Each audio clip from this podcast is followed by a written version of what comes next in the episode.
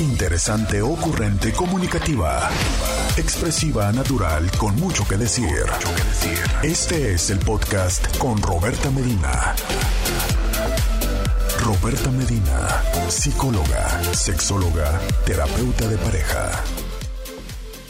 Bienvenidos, Intis. Muy buenos días.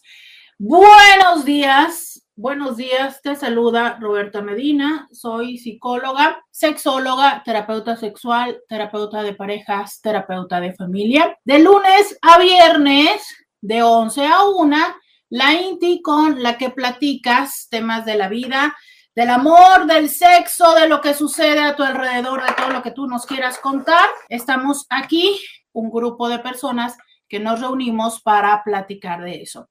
Y por ello es importante tu opinión y tus comentarios que puedes hacernos a través del WhatsApp 664-123-6969.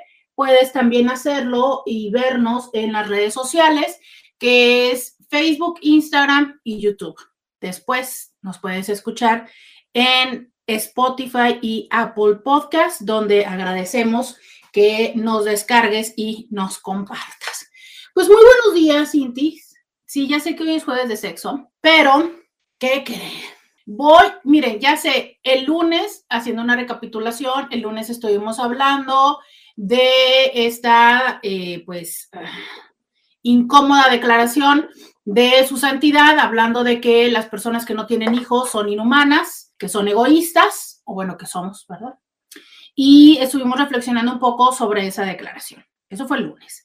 El martes estuvimos hablando acerca de, ok, eh, tengo hijos, los amo, pero estoy exhausta, estoy cansada de ser mamá.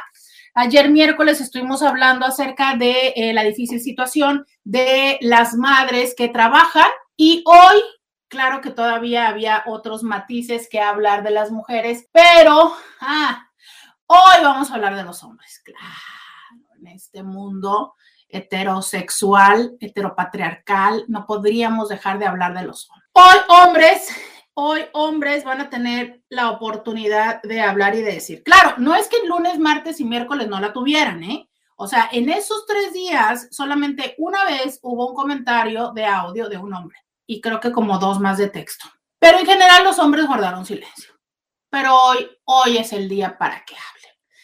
¿De qué voy a hablar el día de hoy? Pues miren, yo creo que eh, si ustedes están familiarizados con la cultura pop, con las noticias y con eh, espectáculos, ¿verdad?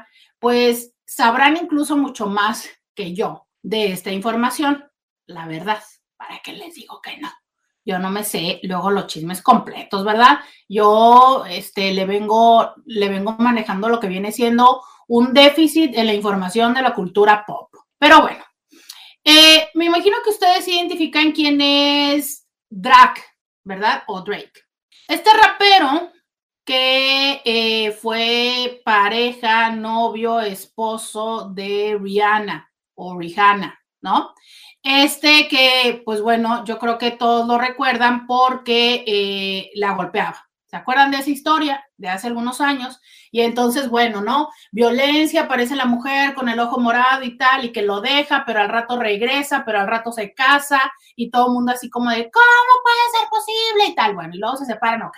Luego, eh, por otro lado, mientras tanto, Kim Kardashian estaba casada con Kenny West, ¿no?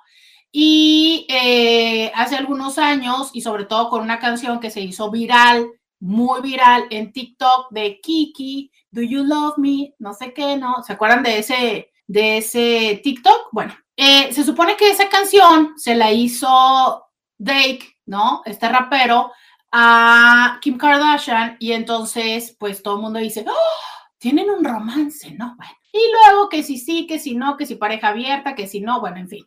El caso está en que este hombre, pues bueno, resulta que también tuvo que ver es con Kim Kardashian. Pero este hombre, su vida romántica no solamente es por estas eh, elecciones de supermujeres, ¿no? De superfiguras de la cultura pop, sino en estos días se está eh, hablando mucho, pero mucho de él en las redes sociales, porque resulta que hay una modelo que le llaman modelo de Instagram, que bueno. Pero hay una modelo, una chica que quiere demandar a este rapero por haberle puesto salsa picante en el condón. Y entonces al primero, al principio dicen, no, o sea, él le puso salsa picante y todo el mundo dice, no, qué bárbaro, pues qué mala onda, ¿no? Imagínate eh, lo que le va a pasar y que, que canijo y que grosero y bueno, ta, ta, ta, ta, ta, ta, ta, ta. Pero resulta que, por supuesto, por supuesto, cuando ya eh, se ponen a investigar qué es lo que está pasando, pues resulta que eh, más que ponerle así eh, salsa picante y luego tener relaciones sexuales con ella, ¿no? Lo cual, pues, por supuesto, se entendería como incluso, pues, un acto violento y, y mala broma y todo lo que quieran. La realidad no fue esa. La realidad es que ellos tuvieron relaciones sexuales, termina la situación y el tipo se levanta, va al baño y en el baño le puso salsa picante al condón. O sea, él lo hizo para matar el esperma, ¿no? O sea, él lo hizo eh, básicamente para asegurarse de no tener descendencia indeseada. Y este no es el primer caso no es el primer caso de situaciones así que se conocen. Eh, yo recuerdo perfectamente que hubo también otra vez una chava hace ya tiempo que intentó hacer lo mismo, pero incluso eh, de sexo oral, o sea, hizo sexo oral, salió corriendo y pues hizo, eh, pues ya se imaginará usted, ¿verdad? No hablemos de cosas tan explícitas a esta hora de la mañana, y cuando algunos están desayunando, ¿verdad? O tomando un café. Pero en fin, entonces, este, no es la primera vez, no es la primera vez. Y bueno, es que sabemos que a fin de cuentas es algo que podrá funcionar, ¿no? Entonces, eh, pues ya resulta que esa es la historia. La chava, después de que él va al baño, se mete ella al baño, vierte, eh, se introduce el condón y cuál va siendo su sorpresa, que aquello ardió, pero pues imagínate, ¿no? O sea, imagínate lo que le ha de ver eh, dolido. Entonces, eh, dice que ella afirma que gritó por la sensación de ardor y él entró corriendo al baño y sí, admitió que virtió un paquete de salsa picante para matar el esperma. Esta declaración es de ella. Entonces, a ver, después se hace todo el chisme correspondiente en las redes sociales, donde él incluso... Eh, sube una fotografía y le dice, pues bueno, mira, quédate con tus 15 minutos de fama y yo me quedaré con las 23 horas y 45 minutos restantes, ¿no? Así como diciéndole, pues mira, básicamente todo esto tiene que ver con que estás buscando tu fama, pues dale, ¿no? Y pues eso se pone súper en evidencia porque, digo, la realidad es que quien en la vida que no estuviera buscando tomar ventaja, haría eso, ¿no? Meterse al baño y utilizar eh, el condón usado para pues con fines de que se le dé el proceso de gestación. Yo sé, yo sé que mis intis, pues no son estos raperos multimillonarios, pero yo sé que a mis intis seguramente les han pasado cosas similares, ¿verdad? A lo mejor no han recogido sus condones, a lo mejor ustedes no le han puesto salsa picante al condón, pero es muy probable que les haya sucedido que hayan tenido situaciones, interacciones con mujeres que hayan tenido la misma idea que ella, que es, le hago un hijo y este se queda aquí. Le hago un hijo y si no se queda aquí, pues yo al menos garantizo mi mensualidad y garantizo mi sostenimiento. O sea, a veces los hijos son estos seguros, estos retiros, ¿no? Esta eh, jubilación temprana muchas veces sin siquiera haber iniciado la etapa laboral. Entonces hoy quiero hablar acerca de esos momentos en los que los padres, los hombres, no pidieron ser papá. Hablemos entonces de la paternidad, de esto que debería ser electivo. Cuéntanos tu experiencia, ¿te ha sucedido? Si es así, cuéntanos. 664-123. 69 69. Vamos a la pausa y volvemos. Roberta Medina. Síguela en las redes sociales. Regresamos 664-123-6969. Estamos el día de hoy platicando al aire de, de, de, de, de estos temas donde cuando los padres, los hombres, pues eh, su paternidad no es eh, voluntaria o no es electiva, ¿no? Y esto va eh, de varios hombres que así me lo han también contado en consulta, de, pues yo no quería. A ver, es que si hablamos de un instinto materno o maternal, del cual pues mencionamos el día de ayer, les decía yo, ¿no? ¿Y qué onda entonces con el instinto paternal? Pues debería de haber también un instinto paternal, ¿no? ¿Por qué asumen que si entonces a las mujeres les debería de dar ese instinto, porque a los hombres no? Y hay quienes defienden que sí existe, porque, insisto, o sea, más que un tema que tenga un fundamento biológico, pues también tiene gran sustento social, ¿no? O sea, mucho desde la expectativa, desde cómo es que también a hombres y a mujeres nos enseñan que algún día vas a crecer y vas a tener tus hijos. Y si bien es cierto, no está, o yo no he escuchado, díganme ustedes hombres, hoy es el momento de que hablen, eh, yo no he escuchado que ustedes hombres les digan que no se han realizado como hombres si no han tenido hijos. A nosotros las mujeres ya hablábamos el, lunes y el martes que sí es un tema que se nos diga, ¿no? Incluso que se nos juzgue, o sea, una mujer que no tiene hijos, que hasta le llaman estéril y, y le dicen egoísta. Y entiendo que los hombres no es así, porque por ejemplo, una mujer que a sus 40 no ha tenido hijos, la idea, la mirada y el mensaje es así como de, uy, ya se le fue el tren. Ya los mensajes son así como, pues ten un hijo para que, pues porque vas a morir sola, ¿no? Para que te cuide o adopta. Pero no así a los hombres, o sea, al menos a los hombres que yo tengo en consulta que rondan los 40, no es un tema que me digan, ¿sabes qué? Es que cada rato me están diciendo. Y luego es muy frecuente que en casa, sí, ok, sus padres les dicen a la mamá de, ay, quiero ser abuela, ¿no? Pero entonces aparece la hermana que tiene hijos, aparece el hermano que tiene hijos y ya se quita esa como mm, expectativa de que sean padres, ¿no? Eh, un hombre a sus 40 años, si ha tenido un éxito laboral eh, que se traduce en que económicamente tenga esta solvencia, ¿no? Dices, wow, o sea, se convierte en un soltero codiciado. Claro, ¿no? O sea, wow, un hombre que ha tenido este éxito. Y, se le dice y se le perdona y se entiende, ¿no? No, es que se dedicado, se ha dedicado al trabajo. No, es que viaja mucho en el trabajo, ¿no?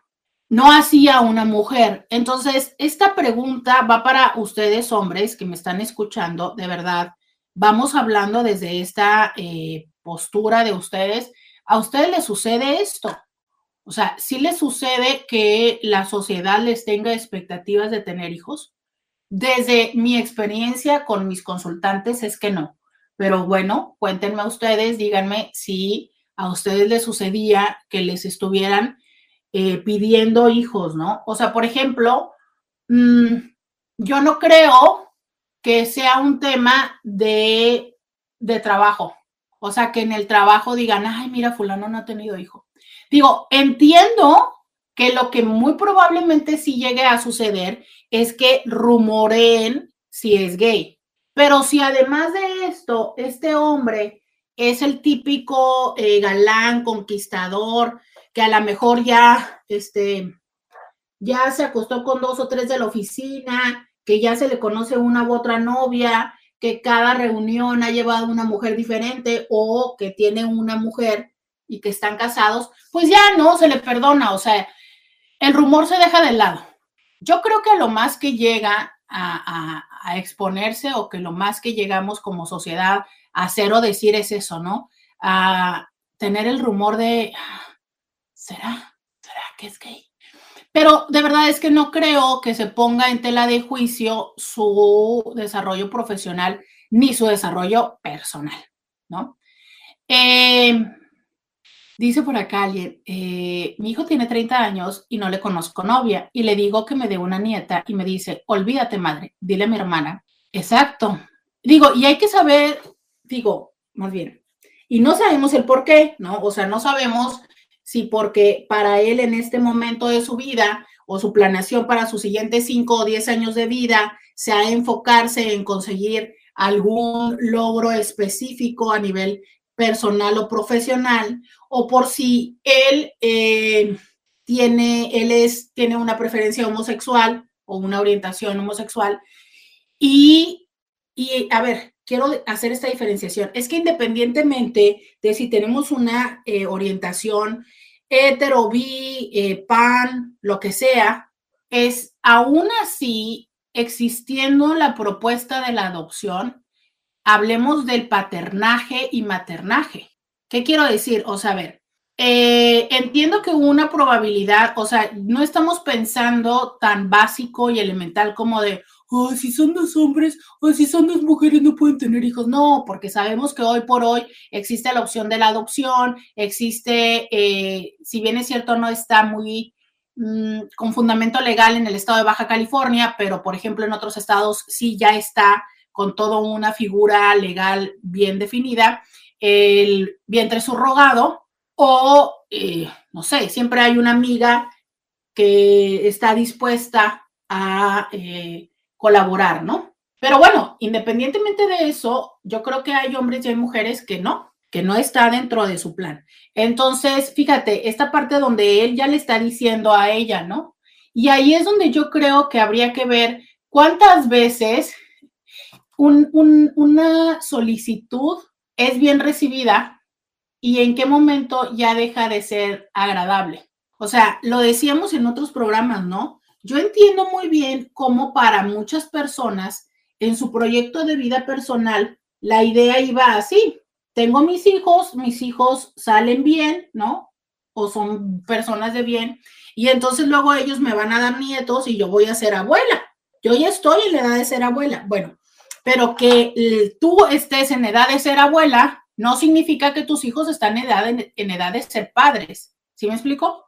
Y entiendo que es como un poco frustrante porque o sea, obviamente es así como de, oye, este, pues yo ya quiero lo nieto, este, ¿en qué momento te reproduces? Pero por el otro lado es, o sea, no es mi momento, no, no es mi momento. Si es que yo llegara a tener un momento, porque también perfecto puede ser, no es mi hit, ¿sabes?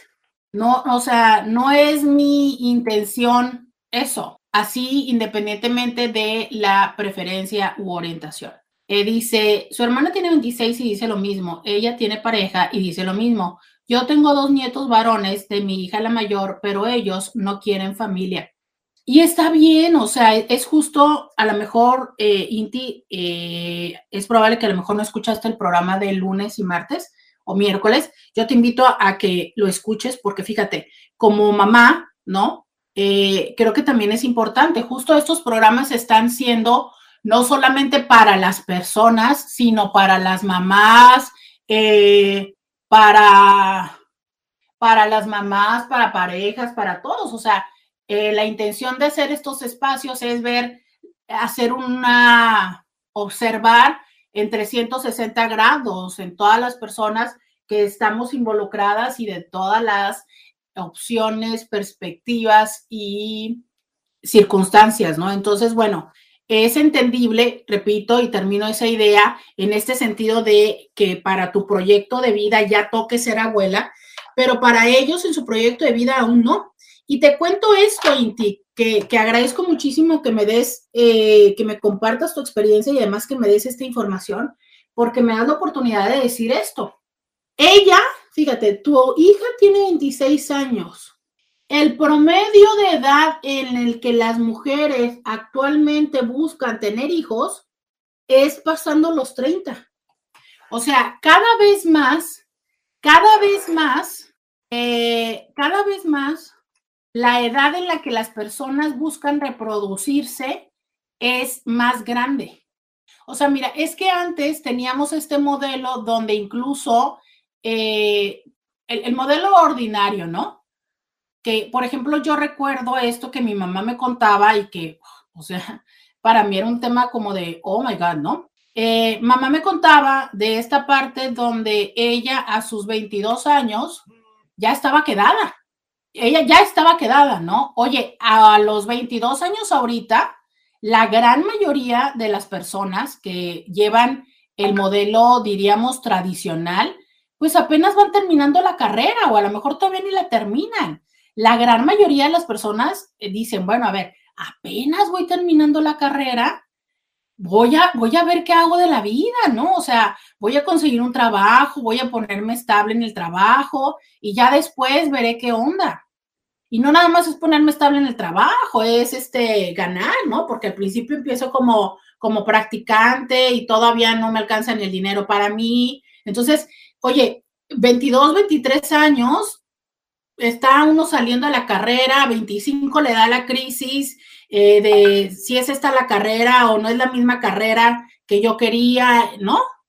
Y entonces, este, 28 estás apenas entendiendo, 30 estás más o menos empezando. Entonces, la, realidad es, no.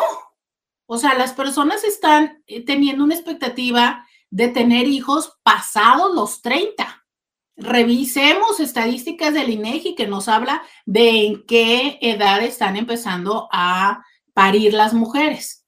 Entonces, oye, esta parte donde eh, la, chica a los 26, híjole, no sé si esté siendo como muy temprano para ya empezar a presionarla. Y si así es en las mujeres, les cuento, ¿no? Que en los hombres es más alta. O sea, en los hombres, em, en los hombres todavía súmale cinco años. Mira, Aquí me, comparte, me comparte Laura una estadística eh, que les voy a leer regresando de la pausa que nos habla un poquito de esto. Pero ¿qué creen? Pues tengo que ir a la pausa. Ya volvemos. Podcast de Roberta Medina. Estamos aquí platicando de esto y miren, me dice, me dice esta Inti, dice, sí, los entiendo, sí lo escuché Roberta, pero yo quisiera una nieta y se los amo y sí los entiendo. Fíjate esta dificultad entre los amo, los entiendo, pero quiero una nieta. Y, esta es una parte que les decía yo mucho, ¿no? Como usualmente, a ver, no, como hay momentos en la vida y temas en la vida que nos plantean dificultades porque significan una renuncia. O sea, es eh, una renuncia y una disyuntiva entre lo que quiero y lo que tengo. ¿no? Es, yo quiero a mis hijos, los entiendo, quiero que sean felices, pero quiero una nieta. Yo te puedo decir que hay personas que estamos en el otro lado y decir, pues sí, yo, yo también te lo cuento a nivel personal, ¿no? Yo, Roberta Medina, claro, yo también quiero una niña y, se va a escuchar muy tonto lo que voy a decir, pero claro, quiero una niña, quiero ponerle vestidos, quiero, este, no, o sea, eh, quiero eh, que vaya a la escuela, quiero una adolescente con la que me acompañe y todo. Sí, pero realmente soy súper consciente de la otra parte y digo yo, pues sí, a ver, por un momento de diversión, eh, los hijos no son, los, los, seres humanos no son eso, no son un momento, ¿no? Como, como las mascotas.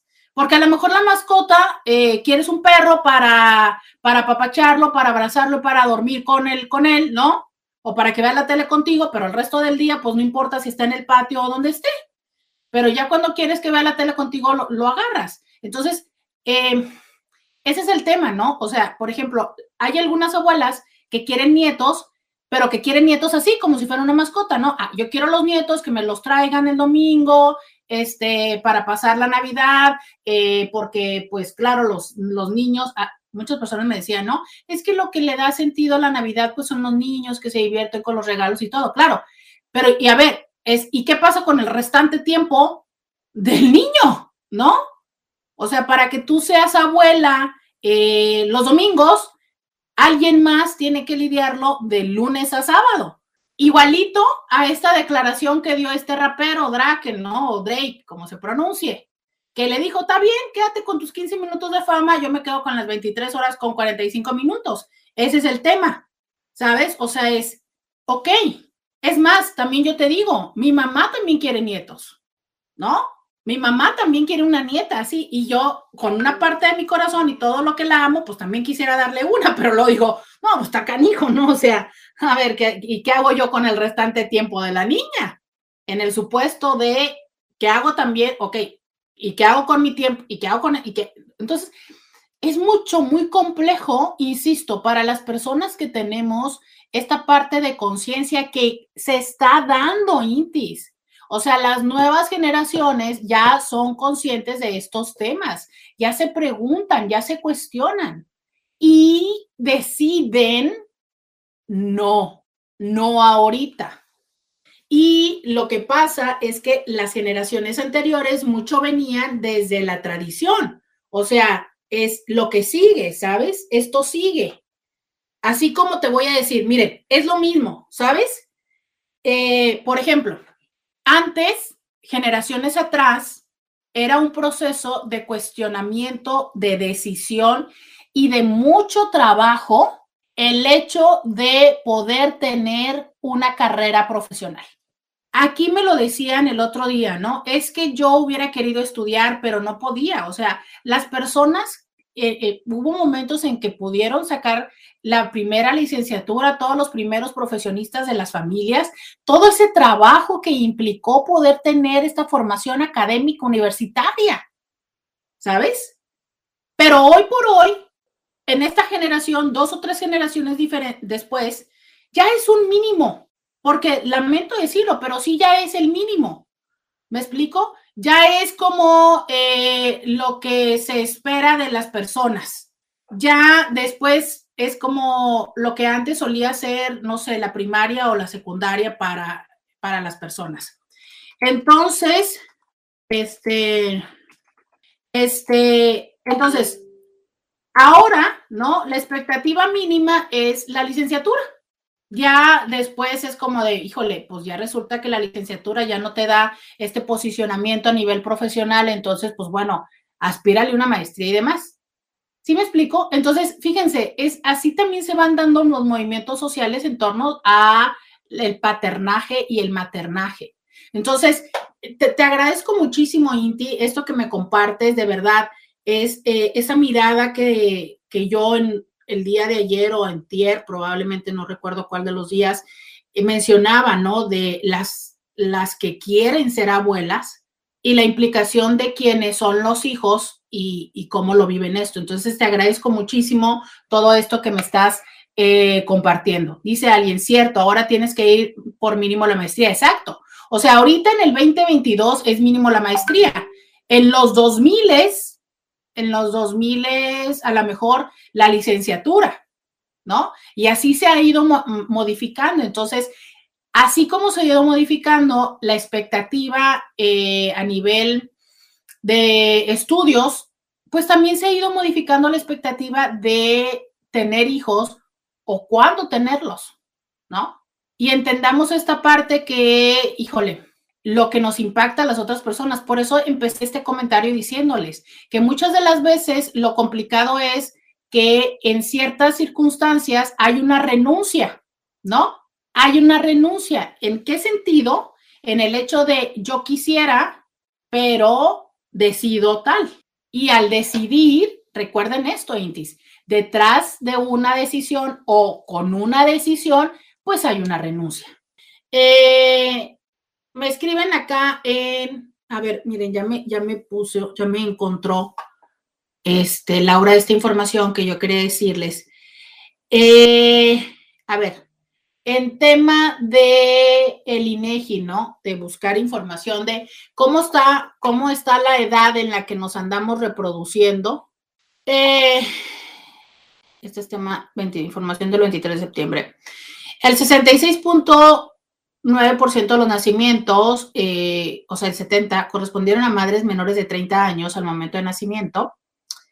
Eh, casi 27% entre los 20 y 24 casi 25% entre los 25 y 29.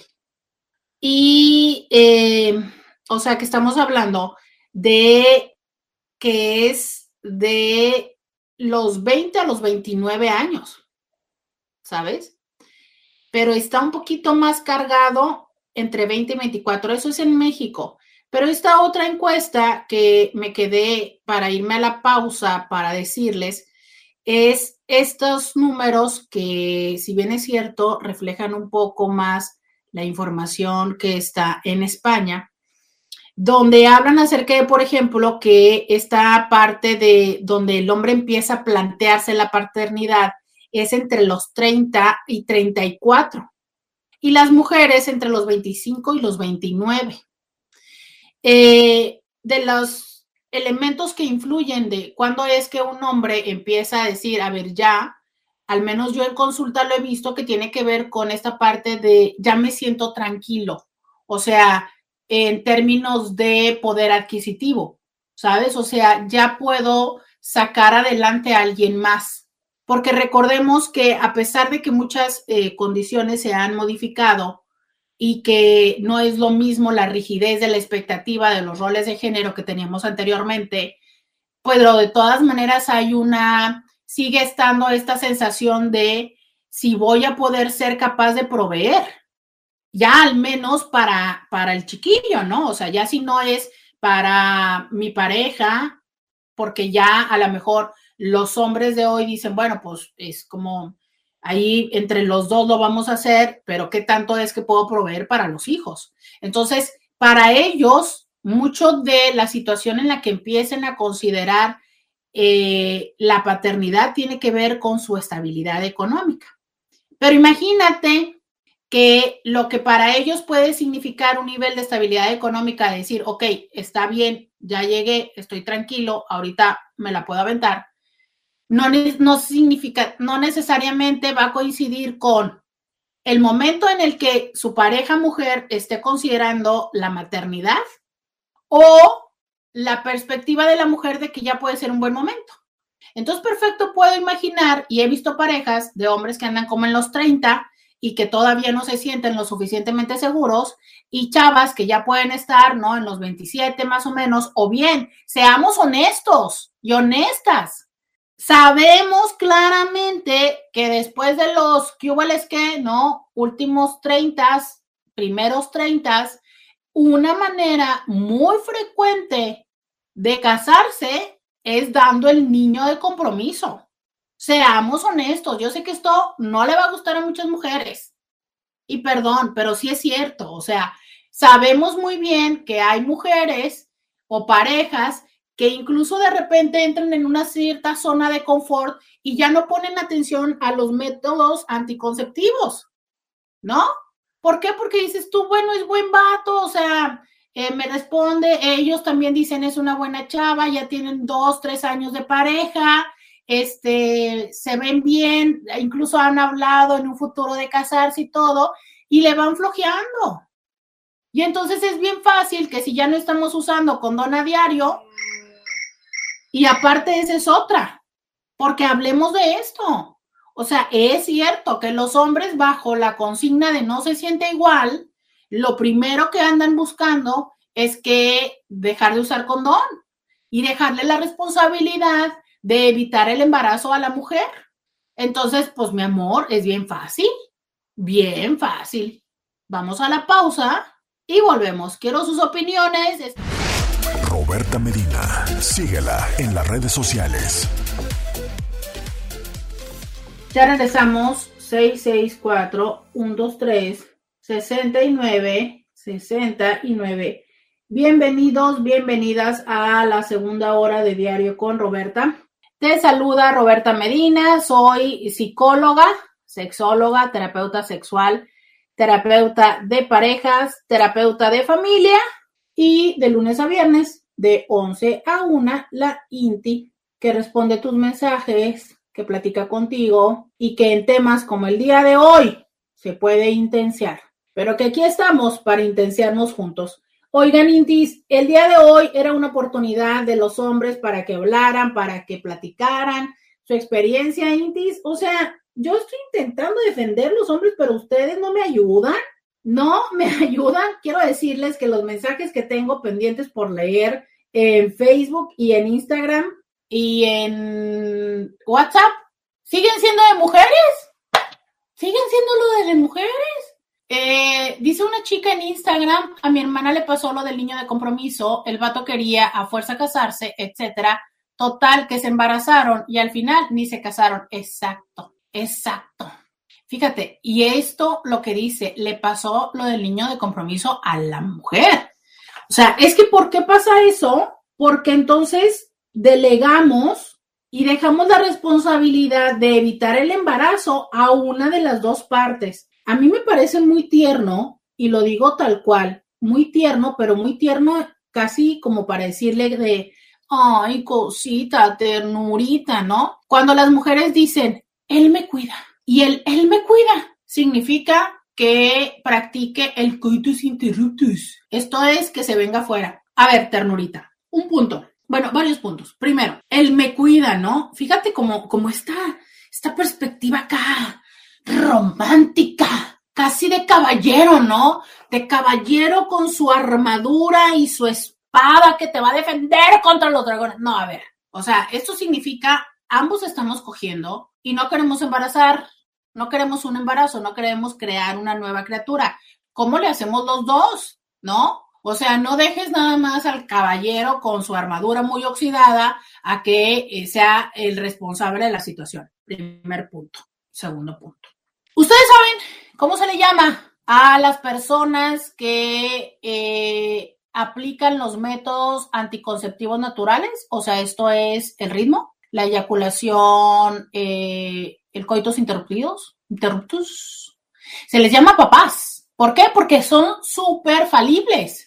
¿no? Entonces, aunque sea muy mal chiste, es una realidad, ¿sabes? Entonces, a ver, eh, entendamos y recordemos esto. El líquido preeyaculatorio también puede tener espermatozoides. ¿Y sabes cuántos espermatozoides se necesitan para que te embaraces? Yo me imagino que todos los intis lo saben, ¿no? Yo me imagino. Pero ¿sabes cuántos? Uno, uno, uno, uno, uno que tenga la suficiente fuerza para llegar. Y te cuento algo, mujer fíjate que tu lubricación les ayuda, ¿no? Es como estas, a mí me encanta poner ese ejemplo que es como estas bandas, ya sabes que a veces hay, no sé cómo, no sé cuál será el nombre correcto para llamarlas, pero ya ves que hay escaleras eléctricas que, que son bandas, o sea, que no tienen escalones, ¿no? Igualito, haz de cuenta que la lubricación es una de esas. O sea, es, se sube el espermatozoide y es ¡Woo! ¿no? Y se resbala. O sea, para eso también ayuda tu lubricación, ¿sabes? Entonces, bueno, te cuento que eh, el líquido preeyaculatorio, que sí o sí existe, pues también tiene espermatozoides. Y luego, si se le fue y se le llega a salir un chisguetito, porque recordemos eso, ¿verdad? La vertición que la venimos manejando no es toda en una sola emisión, no, son chisguetitos. Y entonces hay veces que se le sale un chisguetito antes de salirse. Y cross, esos chisguetitos tienen un chingo de espermatozoides. Entonces, mala idea, ¿no? Y le sigo. Lo mismo pasa con los hombres, que entonces dicen, ah, pues es que ella se está tomando las cosas. A ver, corazón, tú sabes lo que significa tomarse las pastillas todos los días. Mire, les voy a compartir esta etapa de mi vida también, claro que sí. Pues yo ya tenía tiempo siendo sexóloga, ¿verdad? Ya tenía años, no sé cuántos. Y yo escuchaba esto y es que no, se me fue la pastilla y decía, no puede ser tan complicado, ¿no? O sea, ¿qué tan complicado puede ser tomarse una pastillita? Que incluso recuerdo muy bien que yo tenía una paciente, que, que una niña hermosa, que por cierto fue la primera que un día me dio propina. Eh, le mando un saludo. Tú, tú debes de saber quién eres. Eh, y un día estábamos en consulta, o bueno, siempre estábamos en consulta, le sonaba la alarma, pero la primera vez que saca sus pastillas y se la pone, yo así de, ¿quieres agua? Y se la traga, ¿no? Y así de, ¿Ah? ¿cómo te la tragaste sin agua? Pues claro, porque es una cosititita chiquita. Ya después, cuando las empecé a tomar, lo probé y dije, ay, claro que se puede hacer. Bueno, el caso es que yo decía, ¿de verdad esto es tan complicado? Entonces dije, bueno, las voy a tomar. Lo acepto, no fue la mejor opción, lo acepto, lo entiendo, pero bueno, lo hice. Dije, yo las voy a tomar a ver si sí es cierto, ¿no? Que esto es tan complejo. Neta, sí es complejo, Intis. O sea, yo las tomaba por, no por, por, porque las necesitara, sino para comprobarlo. Y sí, sí fue suficientemente complejo para omitir dosis. Entonces, a ver, corazón, tú quieres que ella sea la responsable de tomarse esa pastillita todos los días. Eh, yo te diría, hacen un trabajo eh, colaborativo donde al menos tú le recuerdas. Es más, por ejemplo, compras las pastillas Porque aunque no quieras considerarlo, pues, pues ahí también se ve una buena lanita, ¿no? No sé en cuánto estén ahorita. Yo me quedé cuando estaban como en casi 500 pesos, no sé, ¿no? Antes de que me diera la trombo. Entonces, este, ¿colaboras para pagarlas? ¿Te acuerdas de a qué horas hay que tomárselas, no? Porque qué tal si nos lo ponemos a las nueve de la noche y tú también te acuerdas, ¿no? Y me ayudas a tomarla. ¿Sabes? O sea, es que qué fácil es cuando entonces le dejamos a la otra persona la bronca. Y más cuando lo hacemos porque, ah, es que no se siente igual con condón. Pues tampoco se siente igual estar tomando una pastilla todos los días. O poniéndose el parche cada semana. O, o cambiándose el aro cada mes o este, las implicaciones que le puede suceder a las mujeres cuando tienen algún dispositivo intrauterino, la dificultad de adaptarse al, parche subdérmico que tienen los primeros meses, porque es una bomba de hormona. Cuando les ponen la inyección, entonces imagínate que le están dando la hormona que les va a durar meses, porque hay inyecciones que duran varios meses o que duran un mes. Oye, entonces imagínate cómo responde el cuerpo cuando le metes toda esa hormona. ¿No? Los cambios emocionales, pero espérate, no nada más eso. ¿Qué crees? Los trombos. O sea, hoy por hoy, algo que la PANDE ha puesto en nuestra mente es el entendimiento de lo que son los trombos. Bueno, ¿sabes tú que mucha gente se ha muerto por este proceso de eh, embolia, de tener trombos a nivel pulmonar?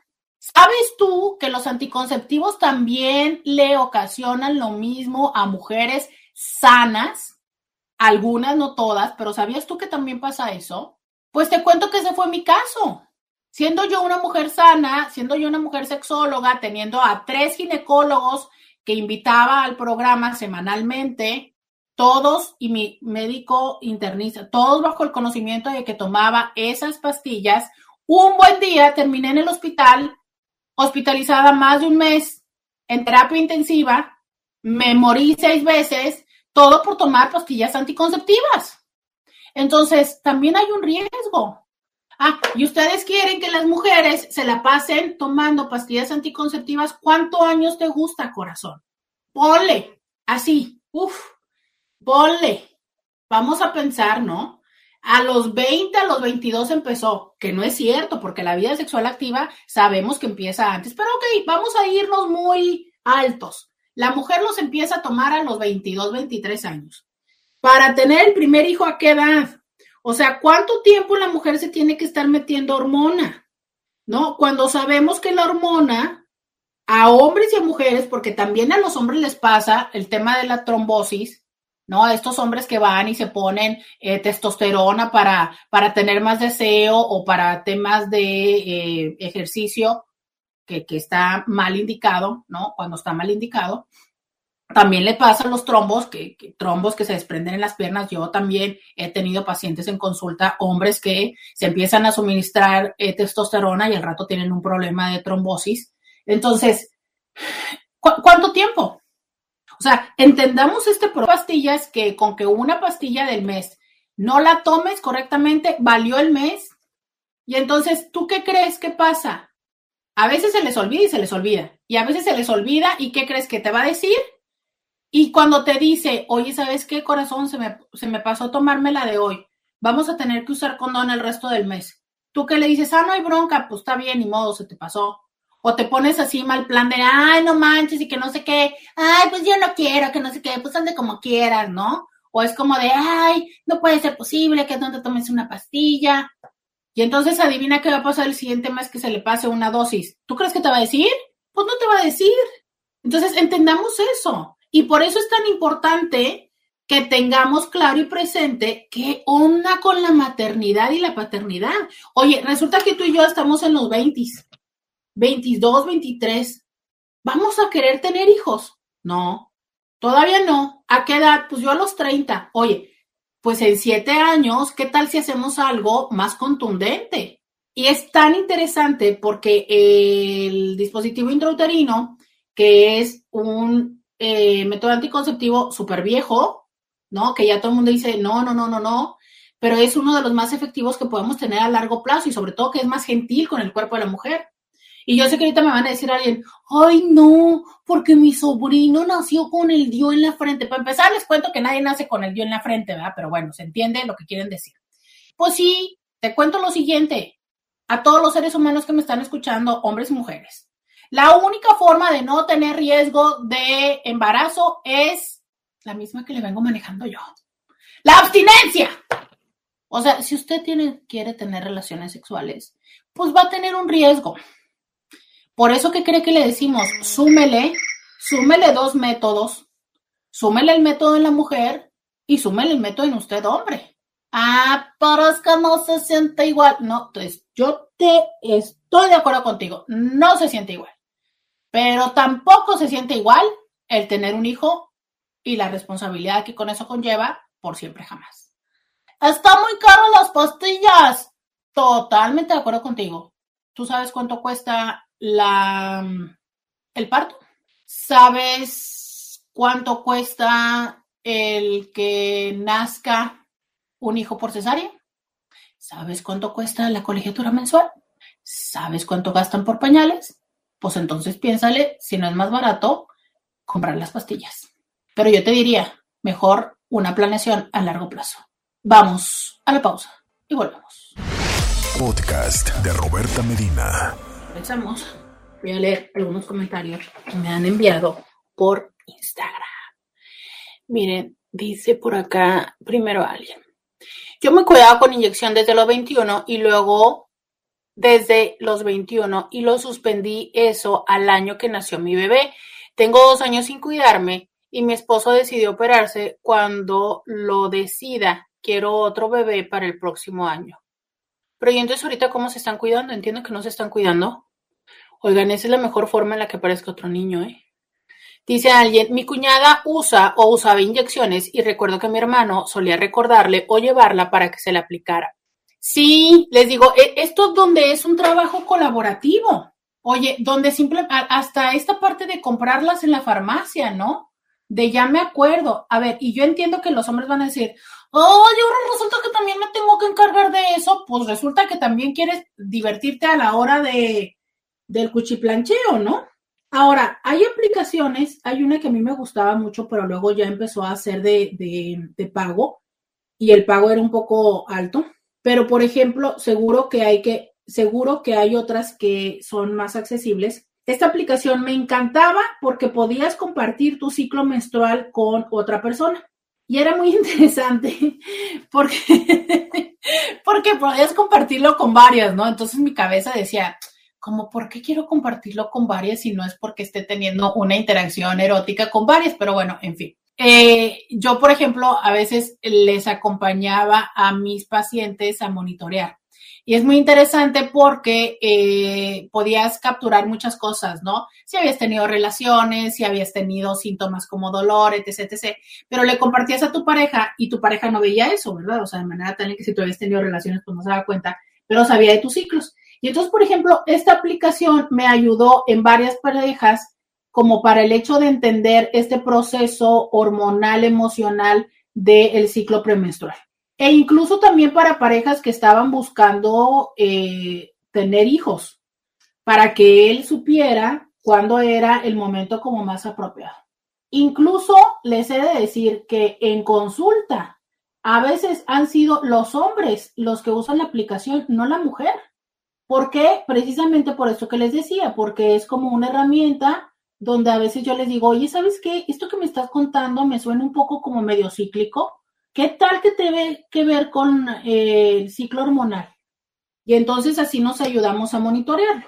De verdad, ¿eh? O sea, he tenido pacientes hombres que llevan el, el monitoreo y las mujeres ni se enteran. Entonces, bueno, es la parte de buscar, como les he dicho a lo largo de estos programas, la colaboración, de entender que el proceso de reproducción no es un, no es un proceso que sea unipersonal. Oye, es que a lo mejor habríamos, habríamos que regresar a entender que la naturaleza en muchos sentidos es sabia y a lo mejor por eso no nos hizo eh, o todavía bueno, porque la tecnología nos está haciendo, pero la naturaleza nos hizo dependientes de alguien más para reproducirnos. ¿no? Pues por algo. Dice eh, alguien, hay hombres que abusan y que quieren que solo la mujer se llene de pastillas y cosas y ellos se pasan. Sí, no, y se la pasan chimbo, bomba, ¿no? Dice, hay una entrevista de Natalia Jiménez donde habla de este tema de los anticonceptivos para la mujer. ¿Quién es Natalia Jiménez? Perdón mi ignorancia, me encantaría si me compartes un poco de contexto. Eh, bueno, y decir esto, ¿eh? La PANDE no ayudó, pero ya venía, ya venía muy fuerte eh, la propuesta de dos anticonceptivos masculinos. Uno que era eh, mensual de inyecciones y otro que ese me parecía muy divertido, que era como poner una sustancia que ponía un tapón en los conductos, no eran deferentes o seminíferos, pero bueno, el punto es que ponía un tapón, literal, ¿no? Un tapón para que no subieran los espermatozoides y ese tapón después se podía deshacer con otra inyección para cuando ya la persona dijera, ok, ya quiero tener hijos, va, quíteme el tapón y ya. Oye, eso me parecía perfecto. Pero bueno, eh, esto se anunciaba como para, creo que se anunciaba como en el 20, pero bueno, gracias, la pande y ahorita ya no sé en qué va la historia, ¿no? Eh, dice otra chica, yo usaba la inyección y es horrible.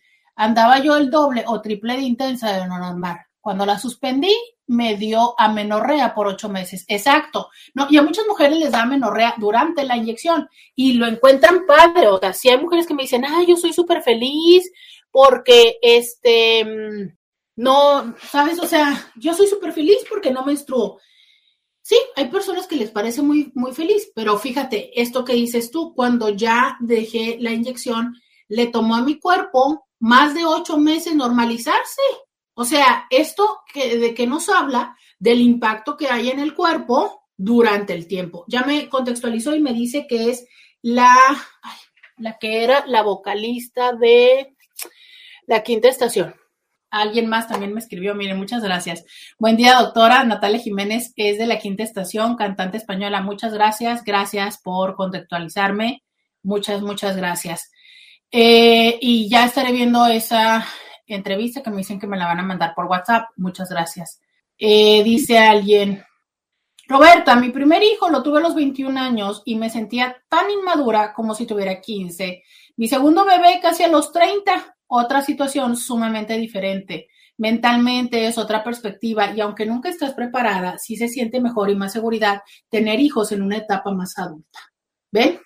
Justo eh, este comentario fue, me imagino, cuando hablamos acerca de la diferencia entre elegir en qué momento tener hijos y cómo es que cuando estás más grande se toma desde un lugar y una perspectiva diferente. Dice alguien más, uy, el parto lo que cuesta lo que cuesta un niño que nace con problemas de salud. Exacto. Miren, también alguien más dice, hola Roberta, mi cesárea salió en 30 mil pesos. Las consultas con mi ginecóloga no son nada baratas. Las vitaminas que me recetaron cuando estaba embarazada, embarazada de las mejores y ver todos los gastos hasta ahorita de nuestro bebé. Así que cuando mi esposo me dice, mi bebé ocupa un hermanito, le digo, pues que estás preparado para los gastos. Mejor piensa y dice que no, ¿verdad?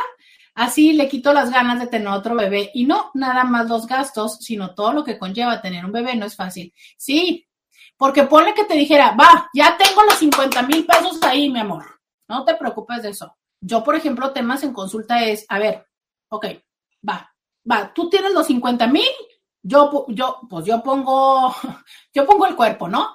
Y cuando nazca, ¿qué onda? ¿Me vas a ayudar? ¿No? O sea, hay diferentes acuerdos, desde una noche, una noche cada quien, este, desde hay hombres que dicen, va, yo me aviento a las noches porque tú te avientas los días, ¿no? O sea, eh, ahora, ¿qué va a pasar? Porque si identifico, tú eres la misma Inti que nos ha hablado de tu hijo planeado que tiene tres años.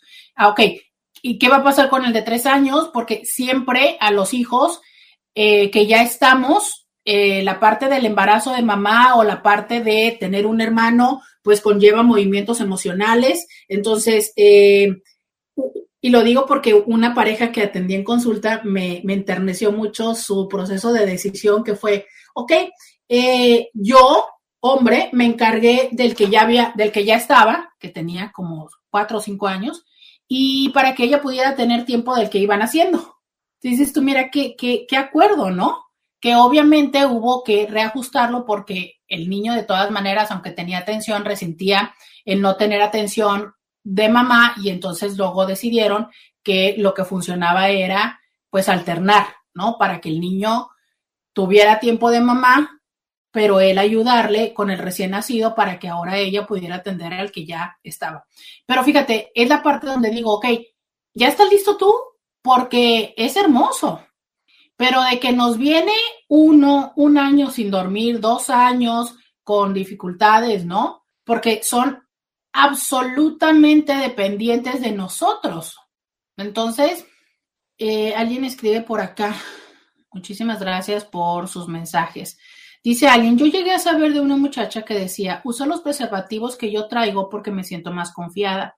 Y el día que se aferró al muchacho, la muy condenada los picaba con un alfiler.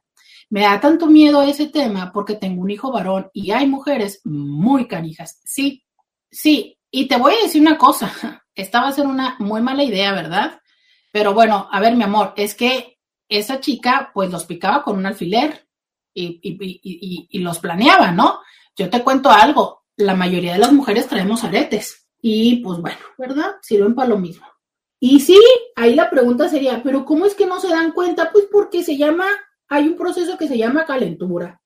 Y cuando la gente está caliente, pues no se pone a revisar ese tipo de cosas, ¿no? Miren, yo trabajé mucho tiempo en prevención de VIH y daba conferencia, no me acuerdo, creo que son 13 pasos, ¿no? Para poner un condón y todo el mundo me decía, ay, Sí, claro, porque ya te la sabes, o sea, tienes que ver que si tiene la burbuja, que si tiene este la fecha de caducidad, que si tiene no sé qué, que lo abras por las muescas, que le tuerzas, que lo pongas, o sea, todo eso, ¿no? Que si quieren, claro, un día les doy todos estos, toda esta información. Pero ¿y luego qué? La neta no, la neta es que estás caliente y te vale. Miren, ayer en la noche acabo de tener una consulta y sí le decía yo a esta persona, no, no inventes, o sea, no, no puede ser posible que seas hombre soltero con departamento, saliendo X número de tiempo con la chava y me salgas con que eh, ya, la chava ya, o sea, ya, ¿no? Ya se había quedado unas veces ahí, le había dicho que no iba a pasar nada y él lo había respetado pero oye, no me salgas con que cuando finalmente a la tercera noche que se queda, la chava te dice, va, que sales con que no tienes condones. Neta, no, no, no, o sea, ¿qué, ¿qué tipo de excusa puedes decirme? ¿No? Si ya sabías, o sea, ya sabías que era como cuestión de tiempo, o sea, es como ya se había metido el pastel al horno, ya nada más era cuestión de esperar a que se cociera para sacarlo. Entonces no me salgas con que no estás listo y que no tienes los condones, ¿no? Acto seguido, les valió cacahuate, pues bueno, bueno. Pasado mañana, no preguntes por qué la chava está embarazada. Y esas, y dice él, no, ay, a mí esto me, me impresionó que no me dijera nada. No, pues, o sea. Entonces, es, es preciso esa idea, ¿sabes? Y él dice, no, pues eso obviamente me hizo pensar que qué onda si yo ya quisiera tener un hijo y pues bueno, va. Dice, ya me puse a pensar que si pasa, pues no, ni modo. Entonces, esa es la parte. ¿Y cuál es el problema? Que es un proceso pseudo consciente de tomar una decisión. ¿Por qué? Porque entonces aflojas, aflojas en la prevención y cuando aparece el embarazo dices tú, bueno, pues eh, no estaba tan mala la idea. Claro, y en tres años o en cuatro, que ya la relación llega a esta parte de costumbre, que se baja el ímpetu, ¿no? Vienen a consulta y entonces lo que me dicen es, pues yo es que la neta realmente no estaba tan decidido, o sea, andábamos saliendo, viendo a ver qué onda, pero pues como se embarazó, yo dije, pues ok, va, ¿no? Y ya de repente, pues le dije, vente a vivir conmigo, y se vino y tal, y, y es cuando les pregunto, oye, ¿por qué se casaron? Pues porque era lo que seguía, ¿no? Pues ya teníamos al hijo, ya teníamos tal, y pues ya nos fuimos a vivir juntos. Entonces, ese no es un proceso donde ni la paternidad se elige conscientemente, ni la cohabitación, entiéndase, el estar en la relación formal con esta persona. Y si de por sí, cuando decidimos conscientemente estar con alguien, esto se convierte en algo que es una chamba, oiga usted, imagínese que usted está teniendo una chamba para la que ni siquiera en teoría aplicó. Y le digo en teoría, porque de que usted puso la semillita en el receptáculo, pues la puso. Pero voy a la pausa. Ya regreso, ya regreso. Roberta Medina, síguela en las redes sociales. Ya regresamos. 664-123-6969.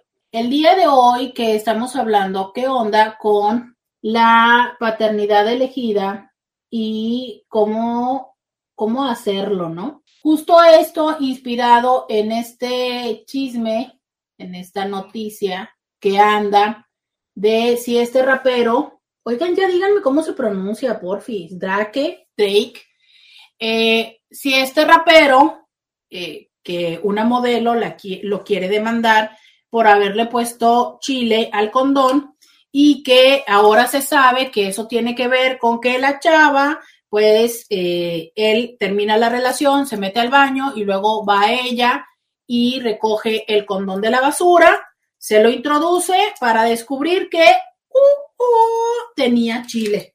Y bueno, por supuesto, la implicación subyacente que es, oiga, pero usted que anda recogiendo de la basura, pues claro, lo que quería hacerle era un hijo.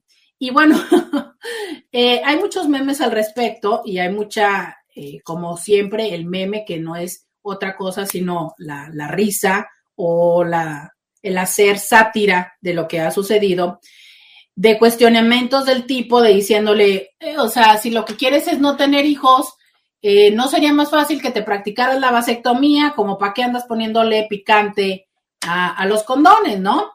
Pero bueno, es que ahí es donde aplica esta situación que yo siempre les he dicho. Intis, por favor, si usted quiere andar de picaflor, por favor, hágase la vasectomía.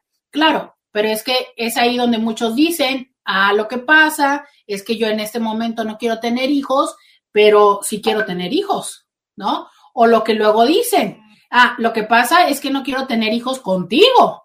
Y eso se escucha fatal, se siente horroroso, pero es la verdad es absolutamente eh, la verdad, ¿sabes?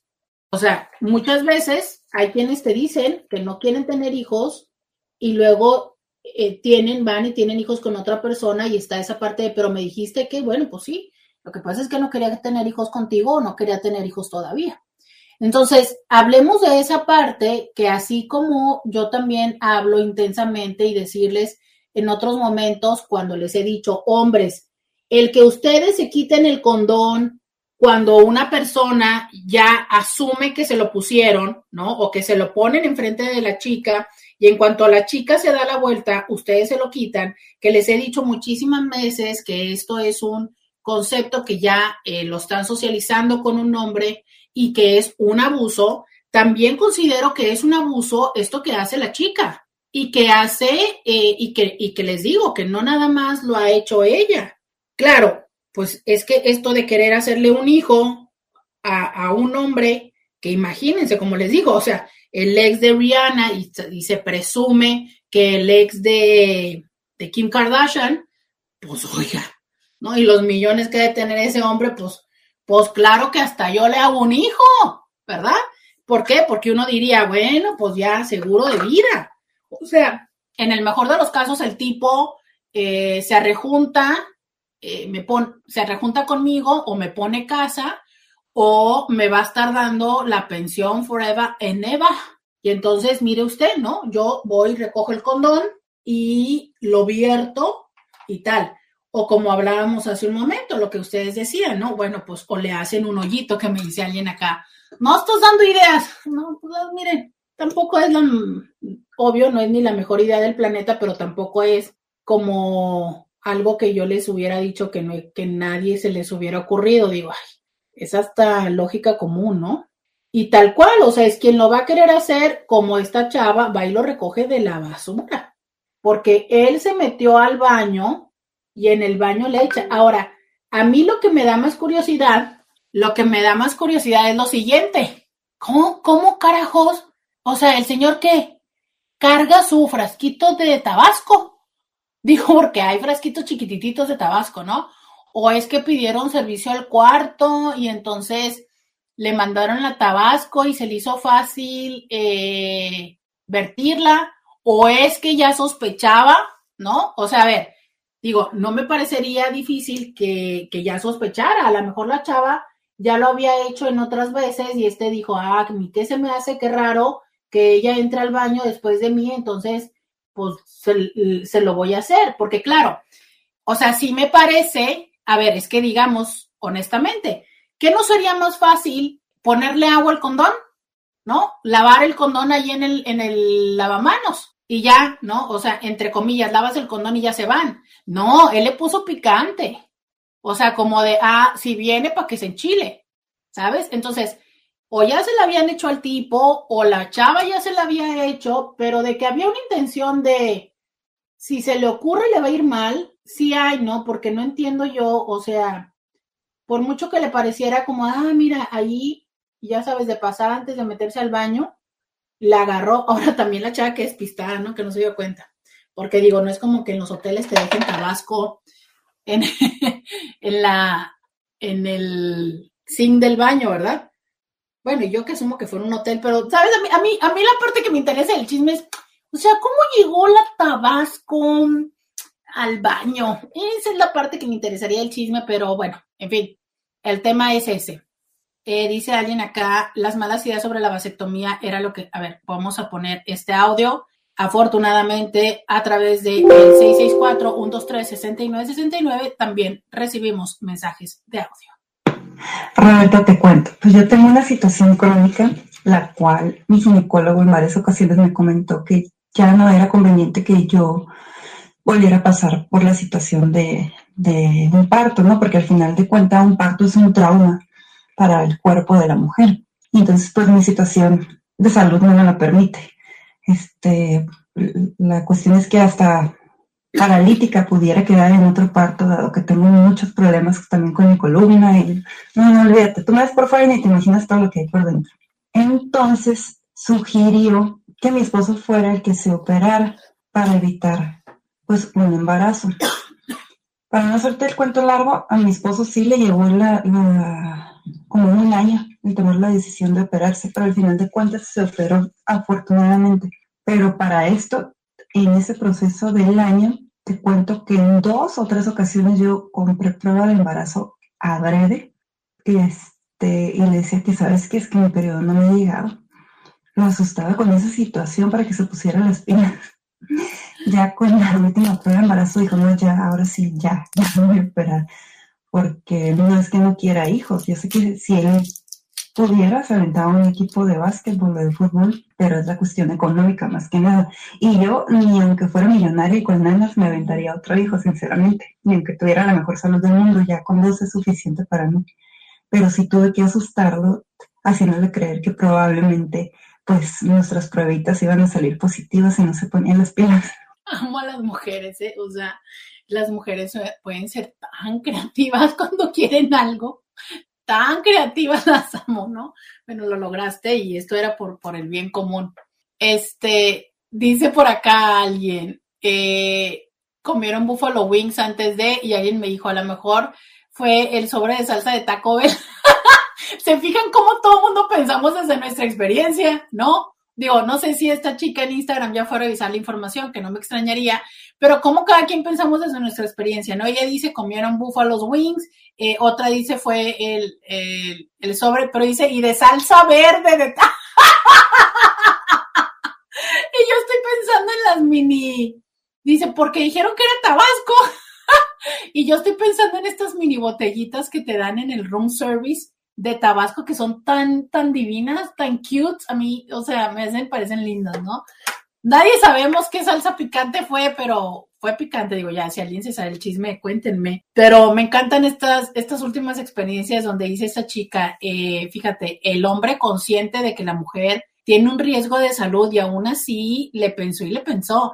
Es que, híjole, esta onda de la vasectomía, de los temas de la masculinidad y la virilidad, De verdad, Intis, es que eh, la masculinidad a veces es tan endeble, pero tan endeble. Y voy a hablarle un poquito de los mitos de la vasectomía regresando de la pausa. Ya volvemos.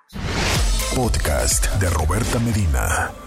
Ya regresamos, 664-123-6969. Oigan, las amo ustedes aquí con el chisme de cómo, cómo fue lo de la salsa picante, pero sí, yo les digo, a mí eso es, eso es lo que me tiene con intriga.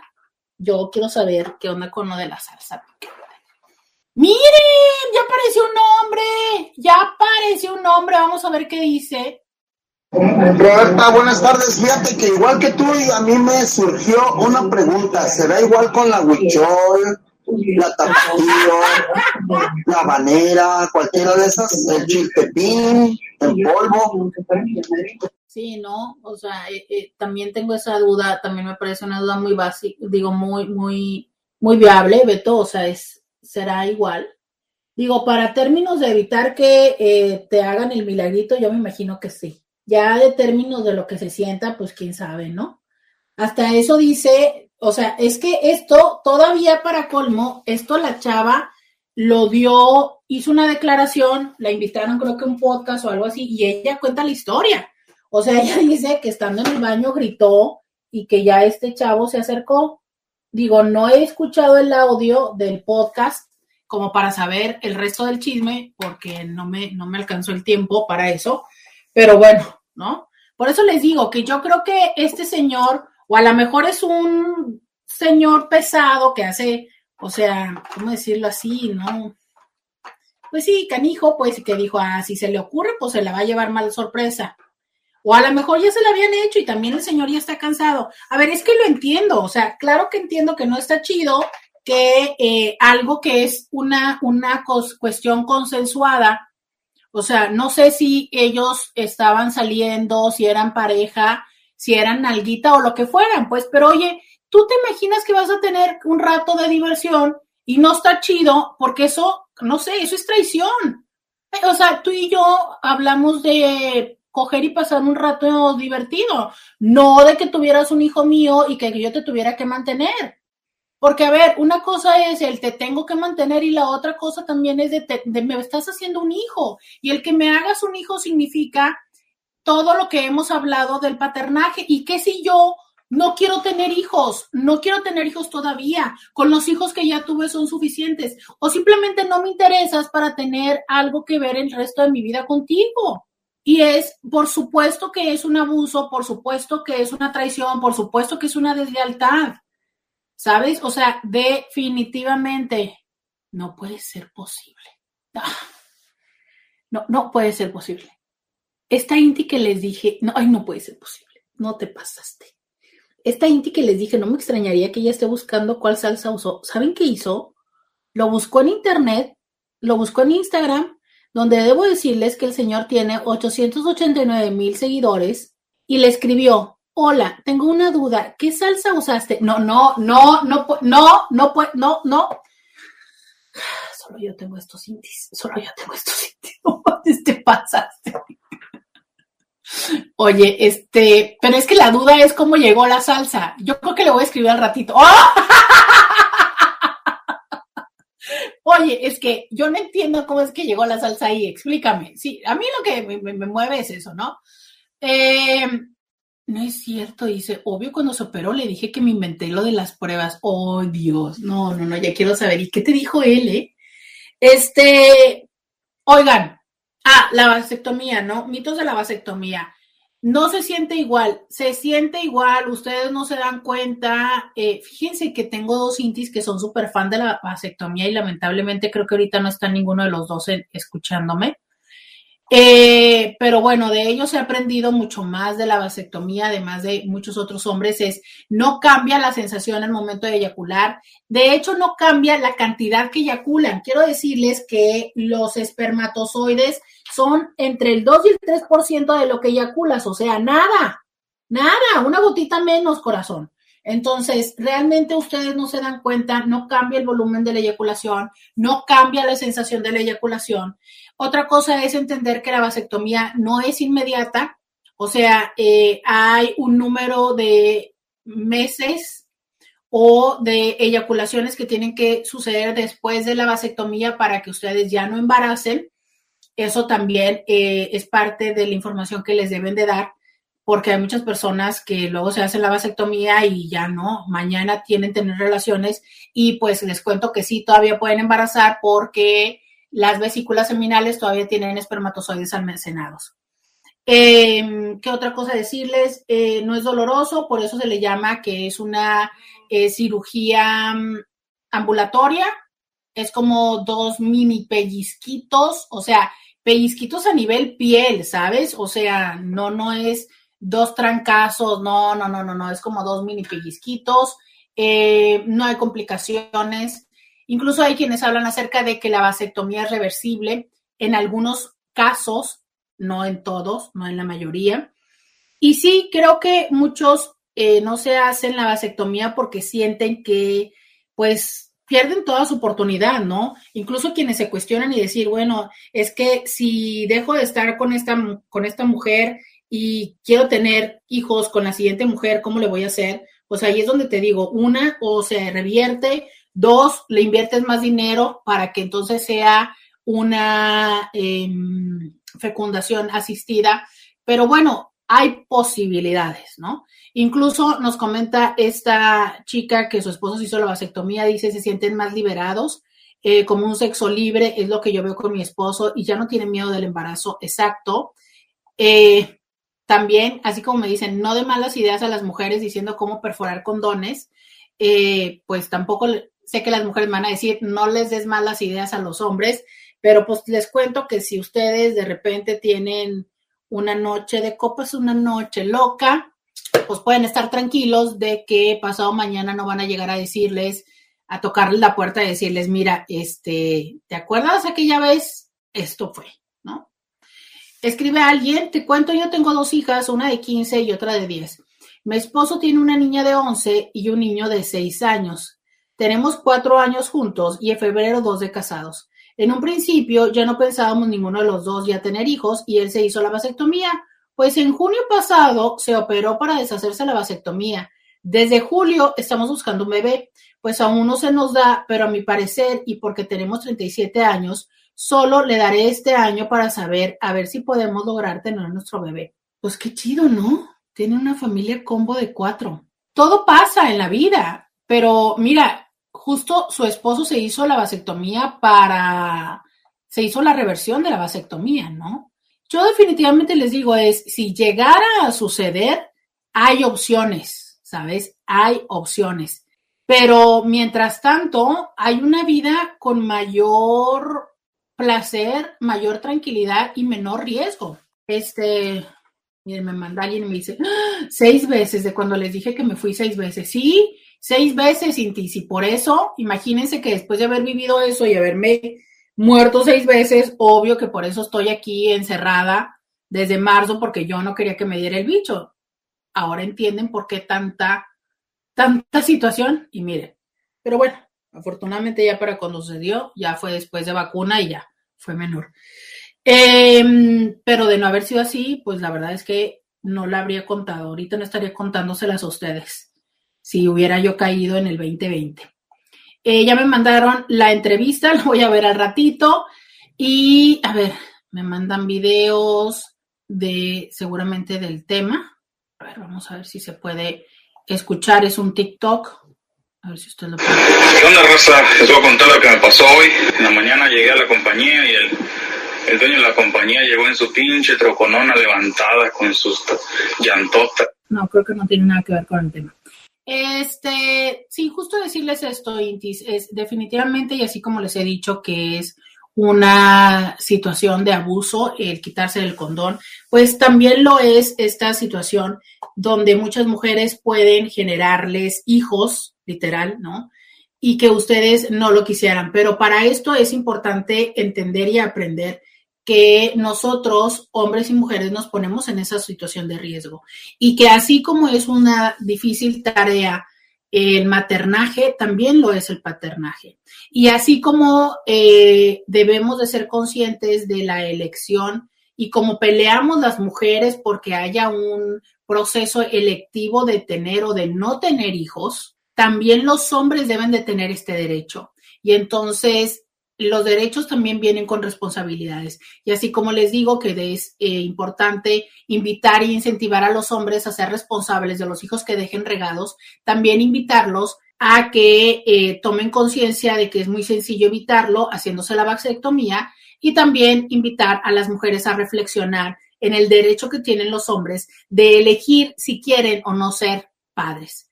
Muchísimas gracias a todas las personas que me estuvieron acompañando. Me despido del 1470 de el AM. Muchísimas gracias por acompañarme. Yo regreso mañana con más aquí a diario con Roberta. Hasta mañana. Roberta Medina. Escúchala en vivo de lunes a viernes a las 11 de la mañana por RCN 1470 AM.